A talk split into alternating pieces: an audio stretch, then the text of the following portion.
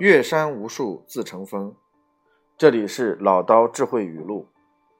今天要给大家分享的一句语录呢，是：人生最大的危机是没有危机，人生最大的陷阱是自我满足。呃，这句话其实对于很多人来说，可能他都会去做出反驳：我怎么会没有危机感呢？我想买房子，我想买车，我想让生活更好，我想赚更多的钱。但是这只是一种愿景，危机是在很多时候当中，你自我去让自己放弃的一个非常重要的一个节点。危机是基于什么？危机是你对自己人生当中所发展的各种的一些方向，能够有明确的认知。我自己的，当自己失去了前进的动力的时候，这就是一种危机。当自己遇到挫折和打击的时候，然后你。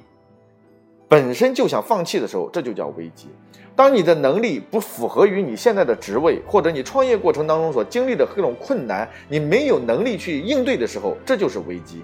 而恰恰很多时候，我们把大量的危机放在了外部，而不是以内心为主。我的老师告诉我，人生两只人有两只眼睛，一只眼睛看世界，一只眼睛看自我。往往我们把大量的一些。问题抛之于外界的环境和因素所导致的，这往往就会让我们陷于一个托词和借口的这样的一个怪循环当中去。没有危机就是最大的危机，而这种危机是基于自我在成长的过程当中所存在的各种各样的一些不足、问题和能力上的一些缺失，所以这种危机必须要从自我内心当中去寻找。我最近在做一场呃大的训练的时候呢，训练营的时候呢，然后做了一个叫“烛光”的一个聚会，现场当中近一两百个学员分成十个组，然后在不断的通过烛光的这种阴暗的环境当中去剖析自我当中所存在的不足的时候，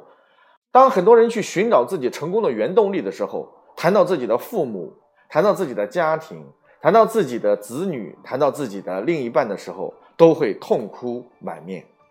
而这种时候，实际上危机就是源在于我是否能够找到在面对整个生活和工作当中各种问题的时候，找到内心的原动力。恰恰那种自我满足、举步不前、舒适区是最可怕的人生的一个敌人。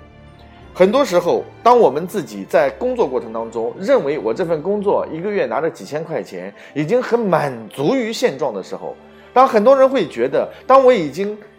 在目前的当下觉得非常的舒服的时候，当我不想去花太大的精力放弃我现在的这样的生活，然后开始去新的挑战的时候，这种自我满足就像那个温水里面的青蛙一样。然后随着社会环境的恶劣，随着你的竞争环境的恶劣，随着新的一代人的起来的时候，那么我们的思想如果还是根植于此，那么就会被。后面一代人所取代，